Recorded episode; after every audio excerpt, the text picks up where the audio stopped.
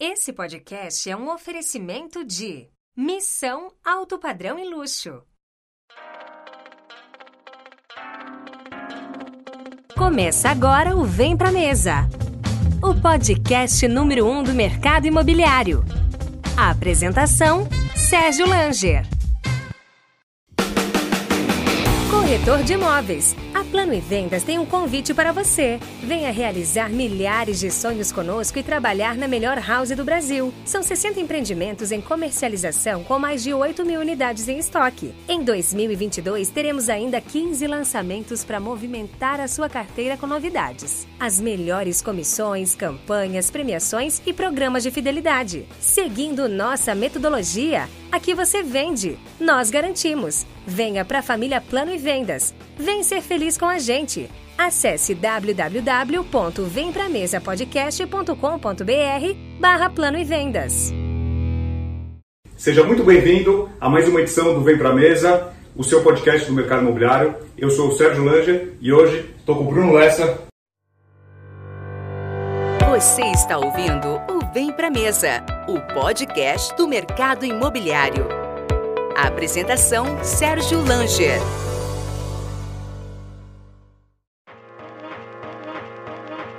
Esse podcast é um oferecimento da House. Quer garantir um futuro com seu imóvel?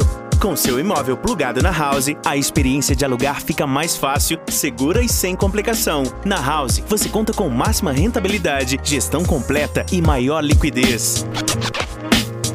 House, sua casa on demand. E aí, Fala, Bruno. Beleza? Seja muito bem-vindo ao Vem Pra Mesa. Obrigado. Bruno, fundador da Market Sim, publicitário com especialização em marketing e comunicação. Ele é fundador da, de uma importante agência aqui de São Paulo, diretor do portal VGV e autor dos três livros mais vendidos do mercado imobiliário, né, Bruno? Marketing imobiliário de alto impacto e baixo custo, marketing e relacionamento no setor imobiliário e, o mais recente, a jornada de compra do imóvel. Além disso, o Bruno é palestrante, investidor imobiliário e agora pai da Manuela. É isso aí. Então faltava só ter filho, né? Escrever livros, plantar árvore. Só faltava o livro e estamos aí nesse mais novo empreendimento, mais importante da vida, graças a Deus, muito, muito bem executado. O mais difícil, não? Tá sendo. tá sendo, tá tirando mais o sono, pelo menos. Bruno, você é, é um cara muito atuante no mercado imobiliário também, um cara que produz muito conteúdo, viaja o Brasil inteiro. Como é que você vê esse cenário de 2020? Eu estava buscando algum, alguns conteúdos seus, uma entrevista sua de 2015, 2016, sempre falando de crise, crise, crise. E agora a gente vem saindo da crise, vem vivendo um, um melhor momento no mercado. Como é que você enxerga os próximos, os próximos anos, os próximos meses do mercado imobiliário? Bom, Sérgio, o imóvel ele é uma necessidade do ser humano que a gente sempre vai ter, independente de cenários econômicos. O que acontece muito no mercado imobiliário, especialmente no mercado imobiliário brasileiro, é que a gente passa muito por altos e baixos, conforme que a gente passou de uma maneira um pouco mais longa recentemente e agora, graças a Deus, aí a gente está saindo, está entrando num cenário um pouco mais promissor.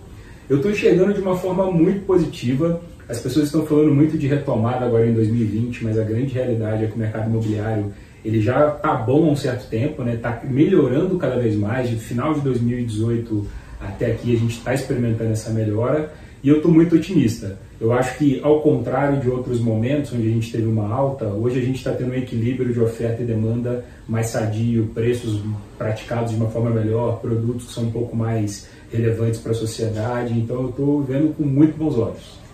E você já escreveu três livros, né? É, fechou a trilogia ou o quarto livro vai sair em breve? O que, que, que você pode adiantar no Vem Pra Mesa? Geralmente a gente traz aí umas, uns furos aí de notícias. Bom, é, eu, eu, eu, quando eu lancei o meu terceiro livro, eu tinha para mim que realmente eu ia fechar a trilogia e ia parar por aí, até porque escrever um livro é uma entrega muito grande, né? Você abre mão de muita coisa na sua vida pessoal, na sua vida profissional, tempo com a família, mas chega um ponto que acaba que você não é mais dono das coisas, das decisões, e quanto mais o mercado vai demandando determinado assunto, e você tem condições de contribuir, você, quando você tem essa vontade de contribuir genuína, você acaba contribuindo. Então, eu estou preparando já um livro novo. Opa, já, assim, importante. Bruno Lessa irá lançar um novo livro, está em fase de preparação. Já está pronto, já na tá verdade. Pronto. Já está pronto, na verdade, mas é um livro que dessa vez é um livro diferente, é, que é um livro que ele está sendo lançado para o mercado exterior. Ah, Bruno Lessa se lançando ao exterior. Está sendo lançado é, em oito países. Vai ser um livro em língua espanhola e até o final do ano existe a possibilidade também da gente trazer um outro título brasileiro para poder falar sobre outras necessidades do mercado imobiliário brasileiro.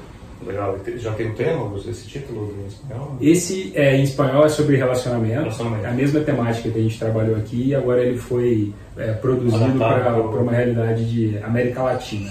Legal. Então vamos, vamos falar um pouquinho dos livros. Né? Quando você escreveu o primeiro livro, que imagino que é um dos que mais vendeu, né? Porque Sim. é o primeiro livro, é. ele, ele veio num momento de crise no mercado, onde, onde nem todo mundo tinha verba para investir em marketing, e você veio com, uma, com um discurso de, olha, você pode fazer marketing sem investir muito ou com baixo custo, né? E todo mundo quer fazer isso, né? Da onde você teve essa sacada? O que, que esse livro te ajudou a enxergar alguns horizontes que você, que você alguns caminhos que você mostrou para esse público, desde imobiliária, corretor autônomo, construtora, que abriu aí esse mercado editorial para você? É, esse primeiro livro ele veio muito de uma necessidade pessoal. Né? Quando eu entrei no mercado imobiliário, eu já conhecia muito de marketing, mas eu não conhecia nada de mercado imobiliário. Estudava, via notícias, mas eu não conhecia a fundo o negócio imobiliário. E quando eu comecei a trabalhar com marketing para o setor imobiliário, eu vi que tinha muitas especificidades, muitos detalhes e quando eu fui procurar informação, eu não encontrei. E aí eu fui fazendo muitas pesquisas, conversas, ia no CRES, Induscom, Secov, participava de evento, fui reunindo um material muito rico e acabei criando é, o que a princípio não era um livro, mas era um manual é um que guia, eu um guia, que eu dava para os clientes da minha agência, porque toda vez que eu ia nas reuniões eu falava a mesma coisa sempre. Então preparei um manual para poder auxiliar no atendimento. E aí você encapou ele num, num, formato de livro, Exatamente. Parte do conteúdo você já tinha. E aí esse livro ele responde dúvidas como como vender mais imóveis se você não tem uma grande verba, né, como zerar o estoque se eu gastei orçamento. Então você dá dicas que você vinha dando no passado. Até cheguei a ver alguns conteúdos seus e, e eu cheguei a pegar muito isso no mercado, né? É, trabalhar muito estoque, né? Então assim, o corporador está com pouca verba ou quase nada e você tem que fazer mais com menos, né? É verdade, exatamente isso. E as perguntas elas são recorrentes, então a gente acabou encampando esse manual no livro, fui muito provocado pelo Ricardo, que era meu sócio na época, para poder lançar esse livro, e aí foi um sucesso, graças a Deus, que atingiu, atendeu bastante a expectativa, uma necessidade que o mercado tinha na época. E em números, você tem assim, o Brasil, infelizmente, comparado com outros países, é, é um país de pouca leitura, né? Não sei qual é a média de livros que uma pessoa lê por ano, ou pela, na vida inteira, não sei se tem esses estudos. Ainda mais o mercado imobiliário, que é um mercado com uma literatura fraca. Mas você ajudou e ajuda ainda esse mercado a, a ter o hábito de ler, né? De investir 30, 40, 50 reais, que é o valor de uma pizza, para um livro que vai trazer o conhecimento para ele, que às vezes é muito maior do que um curso de um ano, né? É. Você tem algum número de, de dado de, de, de, venda que você possa falar? Ou de qual é a média de, de livros que uma pessoa lê por ano no Brasil comparado com outros mercados? Posso, sem problema nenhum. Foram cinco edições esgotadas. Cinco edições. Cinco edições esgotadas. A gente vendeu 10 mil livros físicos e 5 mil livros digitais. E no Brasil é um número. É um número, é um número bem expressivo. expressivo é, né? Bem expressivo, principalmente se tratando de uma produção independente. Né? A gente. Com dinheiro próprio. Exatamente. Nós fizemos o próprio investimento da publicação para que a gente pudesse ter o, a propriedade do direito autoral e direito comercial, uma vez que o direito de comercialização é nosso, nosso público está com a gente, está em todas as livrarias também, mas partiu de nós e aí para a gente poder coordenar a logística, a distribuição é, e chegar no número de 10 mil realmente é uma coisa que enche a gente de orgulho. E aí quando você fez esse livro, você não, lógico, você, você sonha, não, espera alcançar o Brasil inteiro, gente de fora, que eu muitas vezes eu vejo postagens de corretores de fora é, compartilhando, mas quando você vê um corretor que provavelmente você não conhece, nunca falou com você, que ele te marca lá no Instagram, coloca que o livro, o seu livro ajudou de alguma forma ele vender, pô, dá uma. Todo aquele trabalho que você teve tá pago, né? É verdade, é muito gratificante. A gente já recebeu muito feedback de gente que estava sem enxergar uma luz, assim, estava quase entregando os pontos, mas viu que era possível encontrar um caminho profissional gente que às vezes estava numa má relação com uma agência, querendo trocar de agência e viu que na verdade o problema não era a empresa em si, mas era a forma como essa informação era trocada. Então ele, ele ajudou muito, assim, todas as partes, desde o incorporador, um consultor, uma imobiliária, um corretor de imóveis, uma agência. Ele acabou contribuindo muito para o mercado como um todo. E aí depois desse livro veio o segundo, falando de relacionamento. Exato. Um ano depois. Exatamente. Um ano depois a gente é, é, é, um tema que eu sempre acreditei muito, mas eu sempre encontrei dificuldade para poder é, falar sobre ele, porque os incorporadores, as imobiliárias, os construtores, eles têm uma visão muito na, focada na venda, venda, venda. E toda vez que você vai falar de relacionamento, que em teoria não é algo que gera uma venda imediata, as pessoas costumam ter uma certa resistência. Né? É as pessoas acham, ah, para que, que eu vou gastar dinheiro com quem não vai comprar agora? Só que depois de todo esse sucesso do primeiro livro, isso acabou me abrindo um caminho e mais credibilidade para poder abordar esse tema. E aí a gente lançou esse livro sobre marketing de relacionamento no setor imobiliário, que por sinal é o meu livro favorito. É seu livro favorito? É, dos três é o que eu tenho maior apreço. E aí eu, uma das questões que esse livro responde é como vender até para a base de clientes que aquele, que aquele corretor ou imobiliário já tem, né? Isso, isso no, até pouco tempo atrás, né, no momento de crise, com as verbas é, reduzindo, e eu sempre falo, você fala, a gente ouve muito no mercado, que para que, que você vai trabalhar na geração de novos leads se, você tem que trabalhar primeiro a sua carteira? Exato. É, que o melhor lead não é o próximo lead, né? aquele lead que está na sua base, que já entrou há algum tempo, que já está amadurecendo ou não, e é um cliente que está procurando imóvel, né? E aí acho que logo, logo em seguida vem a jornada do, do da, uma coisa está ligada na outra, né? Exatamente. Tá, então só, só voltando no marketing relacionamento. Então, a, a ideia do marketing relacionamento, que é um tema que você estuda, que você, que você, como tu falou, aprecia bastante, você mostrando que o relacionamento vende. Exatamente. E o, o, livro trata exatamente sobre isso. Tudo aquilo que você faz a partir do momento que você gera o lead. O cliente respondeu, ah, obrigado, vou pensar, vou falar com a minha esposa, vou retornar e não retorna todas as escapadas, entre aspas, que o cliente dá até o momento que ele vai falar o sim, quero comprar esse imóvel, a gente trata isso, como que a gente conversa com esse cliente, como que a gente aborda, com que frequência, com que tipo de conteúdo, como que a gente transforma uma relação genuína, porque é importante que ela seja genuína, não adianta a gente ficar voltando a ele só com uma abordagem comercial, mas como que um, relacionamento genuíno, de auxiliá-lo nessa jornada, pode fazer com que gere uma venda. E você também dá dicas do corretor como ele se posicionar como autoridade né, no mercado dele, né, no nicho dele, na cidade dele. O que, que você pode falar para o corretor de imóveis? Algumas dicas aí que ele pode, que ele pode fazer para, além de comprar o livro, dele, dele construir a autoridade dele perante a, a cidade dele, o mercado dele. Eu sempre costumo dizer que o cliente nunca procura o corretor de imóveis porque ele precisa de uma intermediação imobiliária. O cliente procura um corretor de imóveis porque o cliente tem algum problema que o imóvel é a solução para aquele problema. Imóvel não é fim, imóvel é meio. É meio pelo qual você vai solucionar alguma situação da sua vida que você precisa daquela moradia. E quando esse cliente acessa o mercado imobiliário através dos atendimentos dos corretores de imóveis, ele precisa de informações que ele não tem. E essas informações não são necessariamente as características físicas do imóvel. É aí que o corretor ele tem que se posicionar como uma autoridade, mostrar que ele entende é, do, das características diferentes de como que elas podem atender a expectativa desse cliente que está procurando um imóvel, dos processos burocráticos de financiamento, de aquisição, ajudar a esclarecer para o cliente toda essa jornada que ele vai passar, deixar bem claro para ele que é um, um, caminho longo, que é um caminho que tende a ser árduo, mas que o corretor está ali para poder apoiar. É informar para o cliente tudo aquilo que ele não sabe e, na grande maioria das vezes, não é sobre imóvel, é sobre o processo de aquisição do imóvel.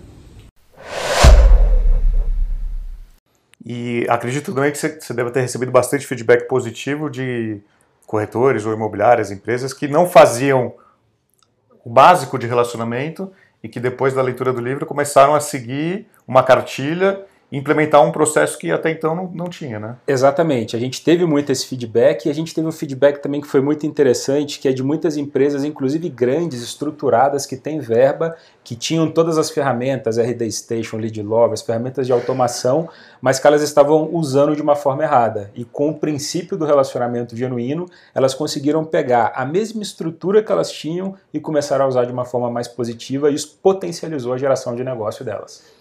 Legal. E aí na sequência veio a jornada. Exato. Lançado em 2019, né? que você fala, você fez um, conta um pouquinho, você, vocês fizeram um grande estudo, né, de, em, em cidades diferentes, para entender essa lógica, não sei se existe uma lógica ou não, é da jornada de compra do cliente do mercado imobiliário, que é uma jornada, é uma jornada, né, porque não, não é algo simples, rápido e, e, e matemático, né, existe todo um prazo, o, o funil, agora tem pessoas falando de diferentes tipos de funil, o que, que vocês puderam avaliar aí nesse estudo que vocês conduziram? Esse livro, A Jornada de Compra do Imóvel, foi curioso, porque foi uma. Foi, foi, ele nasceu também dessa necessidade de entender um pouco mais esse processo que o cliente passa e também teve um, um componente adicional que foi uma inquietação minha. É, eu viajo muito pelo Brasil, dando palestra, treinamento, e a gente percebe que o mercado ele é muito diferente em cada região, ele é Sim. é muito peculiar. O Brasil é um país muito grande, dimensões continentais, e a pessoa que compra um imóvel em Amazonas de alto padrão é diferente de quem compra um imóvel em Goiás, é, Minha Casa Minha Vida. Então, a gente vê muitas vezes as ferramentas, as mídias, tratando tudo como se fosse uma coisa só e na verdade não é. Para o cliente, o processo de aquisição é diferente. Então, a gente fez uma larga pesquisa com pessoas que compraram imóveis nos últimos cinco anos em todo o Brasil para entender quais foram as dificuldades que elas passaram e onde que elas travaram. Por que, que elas não compraram o imóvel mais rápido? Quais foram as dúvidas que não foram respondidas? Onde o atendimento do corretor poderia ter sido melhor? Como que a construtora, incorporadora imobiliária se portou durante esse processo? E a gente apresentou o resultado desse estudo estratificado por padrão e por região. por região. E aí a gente descobriu coisas incríveis, assim, que o corretor de imóveis ele é extremamente valorizado, por exemplo, no norte do país, e no sudeste ele não é tão valorizado. A gente descobriu que no nordeste a maneira como as pessoas consomem o conteúdo é diferente da maneira do sul. Então determinadas mídias tendem a performar melhor no nordeste do que no sul. E por aí vai, uma série de dados por região que ajudam muito quem cria campanha, quem atende cliente. Não, muito bom. E, e esse livro trouxe também é, muitos ensinamentos para diferentes tamanhos de clientes, né? desde aquele grande cliente que, que entendia ou que pensava que sabia de tudo, e quando vem um estudo embasado, ele percebe que às vezes o que ele achava que funcionava não funciona. Né? Exatamente. Ainda mais para empresas nacionais que lançam produtos em, em, cidades diferentes, ou às vezes bairros diferentes. Né? A gente está em São Paulo e São Paulo a gente tem zonas diferentes dentro de uma cidade que muito se, que serve o que você está falando, que às vezes o comportamento de compra na Zona Leste é diferente da Zona Sul, que é diferente do centro, né? Então, imagine então quando você vai para outras cidades. É, todos os meus três livros eu começo e termino sempre falando do fator humano e sempre falando de um componente essencial, que é humildade e respeito. A gente tem que ter humildade de querer aprender mais sempre, de ir buscar sempre essa informação e não ter talvez essa suposta arrogância de que a gente já tem todas as fórmulas para poder resolver todos os problemas, né? Não tem. A gente sempre tem que buscar e, e, sempre se reinventar, porque esse conteúdo hoje ele pode ser relevante, amanhã ele precisa ser questionado e sempre se renovando. E uma pergunta que todo mundo gosta de, de ouvir é qual o tempo médio da compra de um imóvel? Né? Isso varia de, de região para região do país, varia se é pronto, se é, se é, se é lançamento. Exato. O que, que, você pode falar um pouquinho desse, desse que vocês perceberam nessa pesquisa aí sobre o tempo, né? Ou em meses, em anos? É, são dados muito particulares por, por região. Uma coisa que eu posso adiantar, que é um pouco comum a, a, ao Brasil de uma forma geral, é que o brasileiro ele está comprando imóvel cada vez mais tarde e ele está decidindo um pouco mais rápido quando ele está em idades mais elevadas. Então, muitas vezes a gente acaba caindo num vício natural de criar campanhas e posicionar campanhas para um público jovem e a gente acha que está demorando muito para essa conversão acontecer. É que, na verdade, o brasileiro ele está comprando imóvel mais, mais tarde. Mais tarde. E aí, quando a gente começa a olhar para essa senioridade na hora de criar as campanhas, a gente vê esse índice de conversão melhorar e essa decisão de compra encurtar. Ah, bem interessante. Então, é, o brasileiro está comprando um apartamento, um imóvel mais tarde. Antigamente, né, comprava carro, é, depois a casa, né, você tinha, você tinha um, uma, uma linha do tempo mais, mais, mais curta. Hoje, as pessoas estão demorando mais para se formar, ou às vezes estão se formando mais tarde, casando mais tarde, né, tendo filhos mais tarde. E a compra do imóvel é natural. Então ela, vem um pouco depois também. Vem um pouco depois também.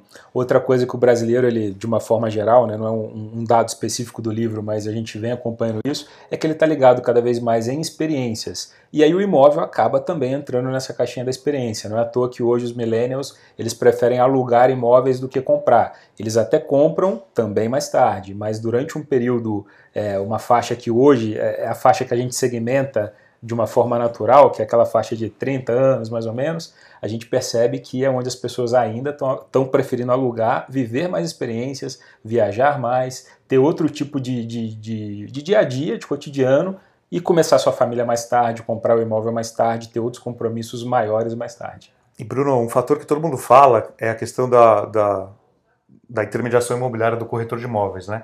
Esse estudo trouxe com certeza alguma, algumas clarezas e alguns pontos importantes sobre, sobre o que, que o cliente pensa do corretor de imóveis e não sei se você também ouviu o corretor de imóveis, o que, que o corretor de imóveis pensa dessa jornada, mas o que, que você pode falar aí, é, desse, o que, que esse estudo trouxe aí de embasamento na relação cliente-corretor, né?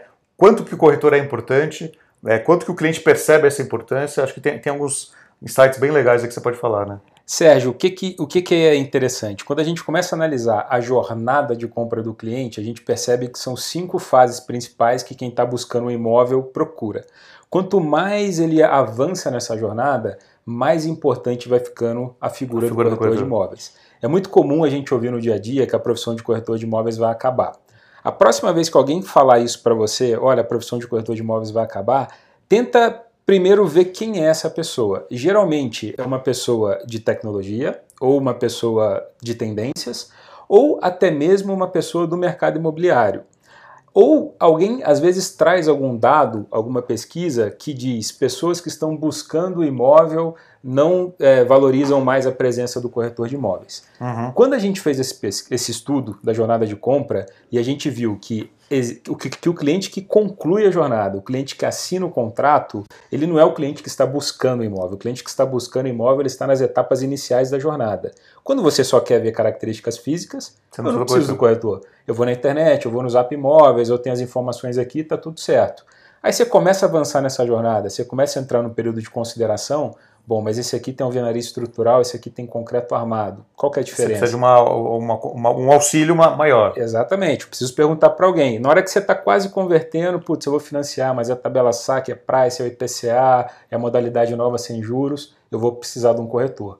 Ou seja, quanto mais avançado você está na jornada de compras, mais importante é o corretor de imóveis. E dentre as mídias, se a gente for considerar que mídia é o meio pelo qual você tem acesso a uma informação, Dentro de todas as mídias do mercado imobiliário, não existe nenhuma mídia que é mais poderosa e mais valorizada do que o corretor de imóveis. Na opinião de clientes que efetivamente compraram e assinaram um contrato, o corretor de imóveis é a melhor fonte de informação.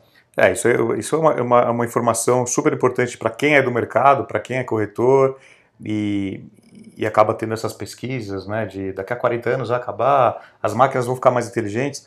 O que vai acontecer naturalmente é uma, é uma, é uma especialização, né? é uma redução, talvez não vai precisar de tantas pessoas, é, é o corretor entender essa jornada, ele, ele, ele, ele dá o tempo do cliente, né? ele tem mais paciência, né? É então verdade. ele ajudar o cliente no momento certo. É, a tecnologia, a função dela principal é, é, otimizar processos, né? reduzir tarefas operacionais. Isso aí é óbvio, conforme qualquer mercado é possível e, e, e é necessário, inclusive na área imobiliária. Agora, entender as necessidades de fato desse cliente dentro de um, de um contexto mais amplo, realmente a gente precisa da figura desse profissional. É só você fazer um paralelo, por exemplo, com a medicina. Por exemplo, a tecnologia potencializa o fator humano e empodera o médico para que ele possa te prestar um melhor atendimento. Na área imobiliária vai ser igual. Quanto mais o corretor puder usufruir da tecnologia para fazer um bom atendimento, melhor vai ser para todo mundo. Agora, tem também aquele corretor raiz, aquele corretor mais antigo, que é avesso à tecnologia, que ele prefere o bom e velho caderninho. A gente, nas andanças aí no Brasil, a gente às vezes se depara aí com, com, com, essas, com esses tipos de, de, de figuras e que muitas vezes ele vende, né? Então, então é, é, é uma exceção à regra que faz tudo diferente, mas ainda assim, dependendo da cidade que ele está, às vezes uma cidade menor, tal, que tem muita a questão da confiança do olho no olho, ele acaba tendo resultados interessantes. É, eu, eu costumo dizer que o mercado é soberano, né? É, é, a demanda, é o cliente que vai demandar ou não esse tipo de profissional. Acho que quanto mais as pessoas estiverem mais tecnológicas, mais plugadas, mais conectadas, gente, melhor elas vão reagir com, com um novo perfil de profissional. Hoje a gente não vai, por exemplo, é, num escritório de contabilidade e fica tranquilo se a gente vê um escrivão datilografando alguma coisa. Você já não, já não tem a mesma percepção daquele local. Na área imobiliária vai ser igual. Acho que a gente vai precisar acompanhar sempre. E, e conta para quem não conhece como foi a sua entrada no mercado imobiliário. Quantos anos você está no mercado imobiliário? Como é que foi seu começo no mercado imobiliário? Eu sei que você, assim como eu, você se formou em marketing, publicidade.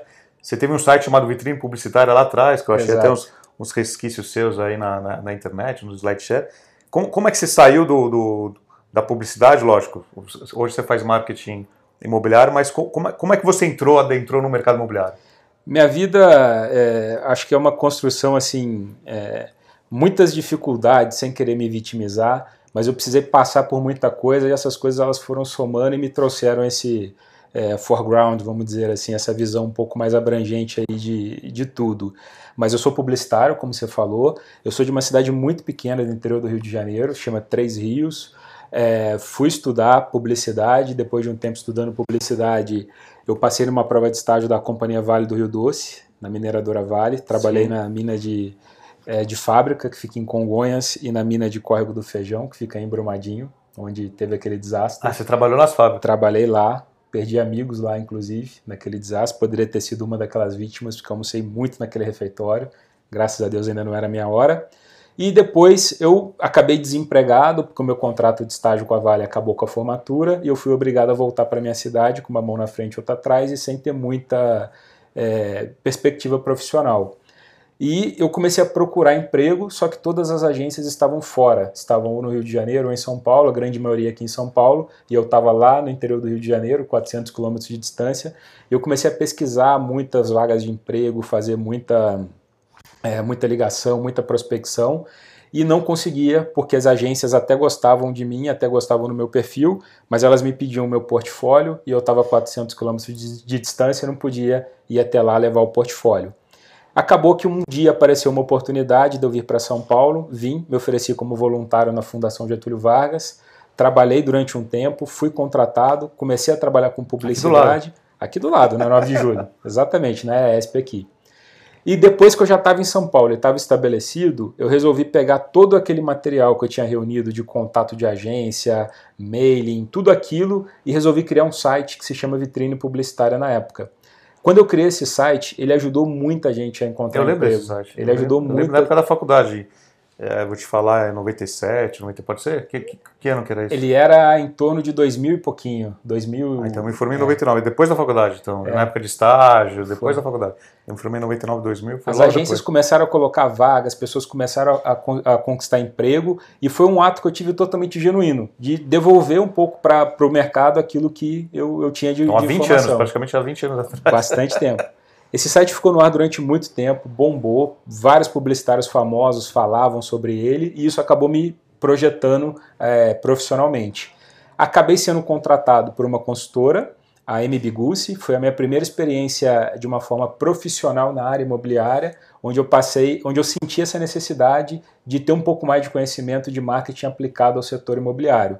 Não tinha, fui pesquisar, participar de eventos, fazer um monte de, de reunir informação quando eu reuni essa informação, eu já estava bem estabilizado na minha vida, criei a minha agência, agência Marketing, estamos aí há 10 anos no mercado, e quando eu estava no auge da minha carreira, eu resolvi fazer a mesma coisa que eu fiz com vitrine publicitária. Eu peguei todo esse material que eu tinha do mercado imobiliário, lancei o livro, criei o portal VGV, comecei a ajudar as pessoas que estavam entrando nessa área. Então é sempre uma construção conjunta que eu falo muito sobre o relacionamento isso. Eu acho que quando você luta pelo sucesso do outro, mais o sucesso acontece para você, Quanto mais você luta para que o outro suba, mais você sobe de uma forma natural.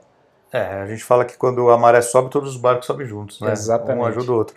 E o que, que deu com uma curiosidade? O que, que aconteceu com o vitrine publicitário? O vitrine chegou num ponto que a, a, o, o, número de acesso ele era tão grande, coisa de milhão, e, e, ele gerava uma necessidade tão grande de abastecer de conteúdo, de técnica, que eu tinha duas pessoas trabalhando no site. E como as coisas estavam acontecendo muito bem na área imobiliária, eu tive que fazer Escolher. uma escolha e aí eu acabei descontinuando. A gente teve é, uma oferta de compra desse site, mas a gente sentiu que o legado ele não ia ser mantido, ele ia desvirtuar do propósito que ele era inicial, e eu e o Ricardo, que era o meu sócio na época, a gente falou, não, vamos manter a página dizendo aqui, o nosso legado é esse, esse foi o, o propósito que o site serviu, e se um dia a gente tiver que reativá-lo, vai ser nessa linha. O domínio não existe. Eu existe, existe.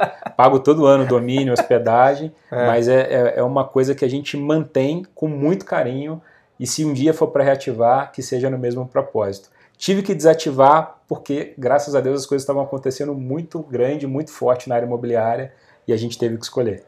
E aí você foi para a área imobiliária, você é, trabalhou na MB Gussi, no marketing, é, que é uma senhora de uma escola, né, com o senhor Milton, o Dr. Milton, né, que é uma Verdade. das referências do mercado de São Paulo, né, muito conhecido no mercado de São Paulo, principalmente ABC. E, e depois para criar a agência foi um pulo. Foi. É, as coisas foram acontecendo muito rápido na MB Gussi. Eu entrei num período pré-boom imobiliário, 2007 aproximadamente, e a MB Gussi era uma empresa pequena e o que me atraiu foi justamente a maneira, a visão que o Dr. Milton tinha para o que estava para acontecer. Ele conseguiu me vender de uma maneira muito clara como que a empresa estava posicionada para poder aproveitar o melhor momento que estava por vir do mercado imobiliário, o que se confirmou de uma maneira muito verdadeira. E aí as coisas foram crescendo, eu vi a necessidade de ter fornecedores, agências lá dentro que não existiam, e aí eu criei uma estrutura de agência para poder atender. Primeiramente esse cliente. Atender. Na verdade, não foi nem para atender primeiramente esse cliente. Eu montei a estrutura, a coisa ficou tão bem montada, e, e aí eu fui pedir demissão né, para poder tocar minha agência. É não deixar. Aí eles falaram, poxa, mas você vai sair, você faz um trabalho tão legal, né? Qual que é o problema? Você quer um aumento, alguma coisa? Eu falei, não, o problema não é dinheiro, pelo contrário, é, uma, é um propósito realmente de tocar o um negócio dessa forma. E eles falaram, a gente só deixa você sair com uma condição, que a gente seja seu primeiro cliente. E aí eu saí com o MB Gus sendo já como, no... como primeiro cliente. E eu tenho uma gratidão imensa pelo Dr. Milton, uma pessoa que tem uma visão mais completa que eu conheço do mercado imobiliário, não só de mercado imobiliário, mas de economia, de direito, Sim. combina muito isso e é uma pessoa que sempre acreditou em mim muito mais do que eu mesmo e sempre me motivou a ir para frente. Então a gente tem uma relação muito de familiar, de tapas e beijos ali no dia a dia, mas a gente se dá muito bem e é uma gratidão imensa que eu vou carregar o resto da minha vida por eles. E aí o portal VGV, falando um pouco do portal VGV, ele começou como, como um grande acervo de conteúdo, né, que você já tinha, que você já produzia, e foi crescendo, crescendo. Hoje ele, ele é um... Como é que você define um portal VGV? É uma plataforma de conteúdo? Você tem curso, você tem eventos? Como é que você define hoje o portal VGV e que, como é que você projeta ele agora para os próximos anos aí? O portal VGV acabou se convertendo naturalmente nessa central de conhecimento do mercado imobiliário, a gente começou com conteúdo, notícias, dicas, informações, foi evoluindo para outros materiais, e-books, materiais mais elaborados. Apareceu uma demanda natural do, dos eventos. Workshops, eventos. Começamos a, a, a, criar esses workshops, levar para o Brasil inteiro e cada vez mais ele é um, um, uma central de conhecimento. Os incorporadores, os construtores, as imobiliárias, os corretores, eles vêm até nós para poder captar algum conhecimento prático que eles precisam para o dia a dia. E hoje, cada vez mais, a gente está difundindo conteúdo para poder atender esse propósito. Uma outra demanda natural que está vindo do mercado hoje são os eventos em company, além dos nossos eventos que a gente faz, empresas que contratam a gente para poder criar treinamentos específicos para o seu time, dentro de necessidades diversas, e também um produto de consultoria que a gente está colocando no mercado agora para auxiliar incorporadores a, a ter processos bem definidos para lançamentos, para relacionamento com o cliente, para revenda e por aí vai.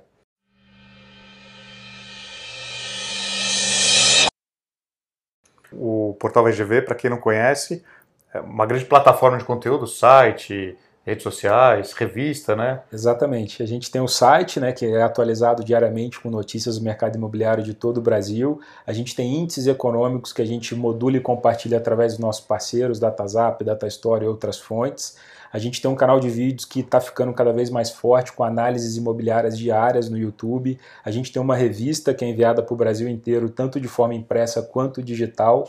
A gente tem uma editora própria que está editando os, os livros. livros tanto os meus livros quanto de outros autores, inclusive estamos prospectando autores para poder fazer novas publicações. Vamos lançar agora um livro de incorporação imobiliária, inclusive. É, e os eventos que a gente está rodando no Brasil aí, terceiro ano consecutivo que a gente roda todas as regiões do Brasil. O primeiro eventos. ano vocês chegaram a fazer quantos eventos? Primeiro ano foram 12, o segundo foram 23. Ah, o segundo foi 23, é, foi maior. É. Ano passado deu uma, deu, deu, segurou um pouquinho. Ano passado a gente segurou um pouquinho. E esse ano a gente está sendo um pouco mais seletivo, fazendo eventos um pouco maiores, porém sempre mantendo a nossa é, filosofia, o nosso princípio, o nosso valor, que é mercado imobiliário regional, interdependência de regiões. Então a gente visita todas as praças, a gente não fica só concentrado em grandes centros, a gente gosta do Brasil regional e a gente leva a informação onde a informação tem necessidade de ser consumida. E que cidade que te, que te surpreendeu, que você talvez não conhecia o mercado, que você fez um workshop ou você fez algum, algum curso que, que abriu seu olho aí para um horizonte diferente aí? Eu, gosto, eu sou muito fã do Brasil, cada vez mais eu me apaixono por esse país e cada viagem dessa a gente vai descobrindo locais com essa característica. E é justamente esse Brasil regional. São cidades que têm um perfil de protagonismo numa microrregião e que elas não são tão faladas como grandes centros, como por exemplo Uberlândia, São José dos Campos, Ribeirão Preto, Presidente Prudente, Maringá no Paraná. Você tem muitas cidades no interior do Brasil que são cidades muito fortes, têm uma economia própria muito pujante, um mercado que precisa dessa ajuda, precisa dessa informação para continuar fazendo melhor o que ele já faz de bom e são pessoas muito dedicadas, estudiosas, com muita humildade para poder aprender. Então, para nós, essa é a, é a combinação perfeita. Agora, e, e, a sua relação com Palmas, o Tocantins, como é que nasceu? Conta. A sua filha foi registrada em Palmas ou em São Paulo? Não, minha filha é paulistana. Palmas entrou na minha vida também de uma maneira muito inusitada, né? Quem me acompanha deve ver eu falar bastante do Tocantins e foi uma grata descoberta que eu tive ao longo da minha vida. Eu fui convidado três anos atrás para fazer uma palestra lá, fui fazer essa palestra e fiquei encantado com o local que eu descobri. Eu não sabia que tinha no meio do Brasil um local com tanta beleza, com tanto potencial, uma cidade planejada, uma cidade jovem, uma cidade saudável, uma cidade que pratica esportes, uma cidade que tem um mercado imobiliário forte. E eu fiquei muito surpreso. Fiz grandes amigos, voltei na cidade a, a turismo, a passeio, junto com a minha esposa, é, fiz mais amigos e dentre esses amigos um incorporador e o dono de uma imobiliária me fizeram uma proposta para poder assumir um projeto lá vi esse projeto, era um projeto muito audacioso, resolvi, é, vi o potencial, resolvi pegar para poder trabalhar, fizemos uma construção conjunta, Imobiliária Casa 63 e Fama Empreendimentos, e a gente conseguiu lançar um empreendimento aí com VGV de aproximadamente uns 60 milhões de reais e ter ele quase que 100% vendido, 95% vendido em 90 dias. E que aí, é um belo, uma, uma marca importante, 90 dias 100% vendido, um VGV de 60 milhões, que é um VGV importante. E com gasto em marketing muito pequeno, muito pequeno, com simplesmente uma campanha muito bem construída, uma estratégia muito bem consolidada. E o que mais me atraiu neles? Uma preocupação genuína e verdadeira com o local que eles estão. Não é uma coisa só de ganhar dinheiro, é, é uma preocupação Orla. com a cidade, é na Orla. Esse projeto que é na Orla. Esse projeto que é Então tem, to, tem, tem, toda uma, uma, uma interação com a natureza, tem um, um é, é, algo que fique também, que fica para a cidade, né? Lógico, Exato. Você tem toda uma preocupação do que, que você vai entregar de volta para a sociedade. Exatamente. Tem essa preocupação genuína, verdadeira, preservação ambiental, sustentabilidade, convivência, além é, intramuros, digamos assim, tem toda a preocupação também com outros bairros, mesmo não sendo onde a, a incorporadora atua. É, fizemos um bem para a cidade, estamos fazendo um bem para a cidade e a partir daí vieram outros clientes já de Palmas e a gente está considerando seriamente montar uma base montar uma unidade lá, lá. porque está cada vez mais aumentando o volume de negócios lá e os negócios estão indo muito bem. Bacana. E como é que você fala não para os clientes que te procuram e muitas vezes você não pode atender? Que eu imagino que com a exposição que vocês têm na mídia, muitas vezes vem aquele cliente que quer que você trabalhe com eles, mas ou não é o momento, ou não, não acaba não, não fechando algo interessante para os dois. Imagino que você fala muito não, mais do que sim até. É, isso daí a gente, infelizmente, tem que tem que fazer, né? Não é um não definitivo, não é um não eu não quero trabalhar com você, mas é realmente neste momento não é possível porque estamos priorizando projetos que têm essa característica específica. Não vou Cara, conseguir te atender nesse momento, porque senão né, não vai ficar bom nem para você nem para mim. Né? Mas através do portal VGV a gente sempre procura atender esses clientes de uma outra maneira, seja com produto de consultoria, seja com informação, às vezes, muitas vezes até gratuita mesmo, onde eles podem é, produzir melhor, prosperar, encontrar um norte para poder ter um bom desempenho. Então a gente sempre procura ajudar e orientar, independente da, da, da condição de pegar ou não pegar o trabalho para fazer na totalidade.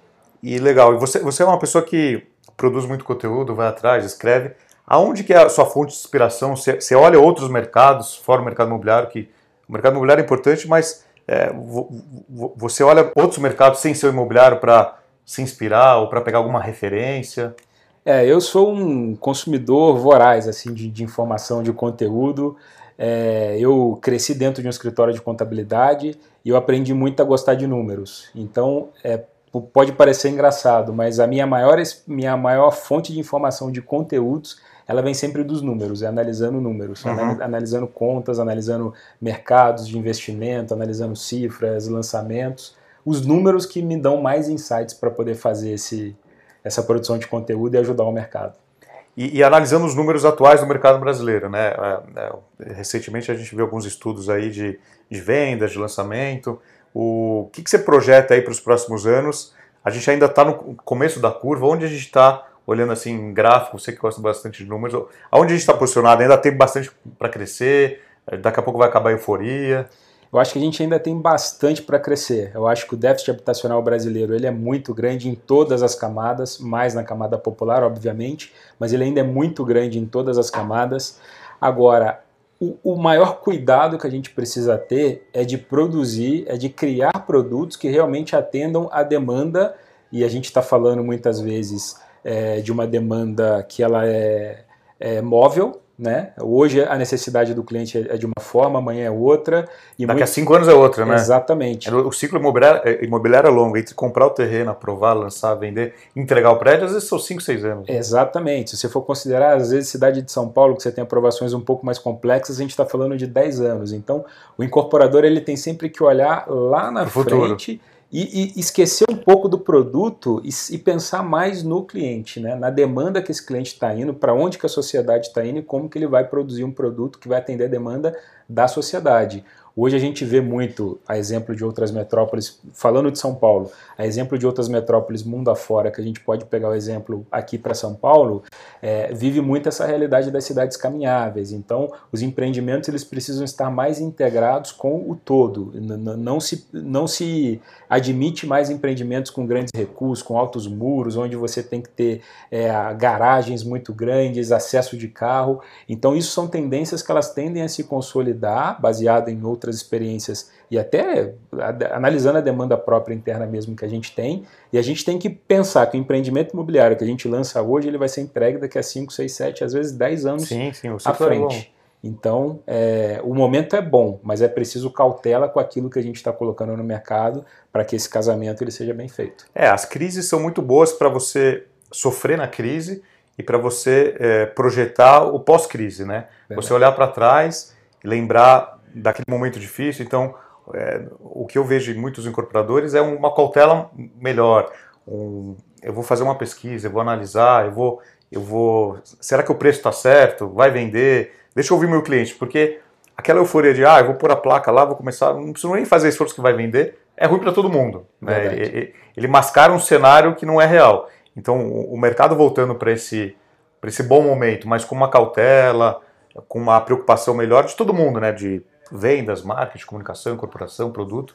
Isso, isso ajuda todo mundo. Ajuda todo mundo. É importante sempre ter essa visão holística, completa, 360, seja lá qual nome aí que a gente pode dar, mas é sempre enxergar além do próprio território e contribuir, como eu sempre falo, para o sucesso do outro. Quanto mais a gente pensar no sucesso do outro, mais sucesso vai ser o nosso sucesso. E teve algum caso que você possa contar, sem abrir nomes, de, de, algum, de alguma conversa com o incorporador que estava desenhando um produto, que, que vocês puderam ajudar nessa concepção, não, vai por esse caminho, a gente tem alguns dados aqui, porque assim, é, o incorporador é, é, é a mesma coisa que você criticar às vezes o filho, né, o, o pai do filho, é, é difícil. Mas às vezes ele ouve, ele, ele quando você estabelece uma confiança, né?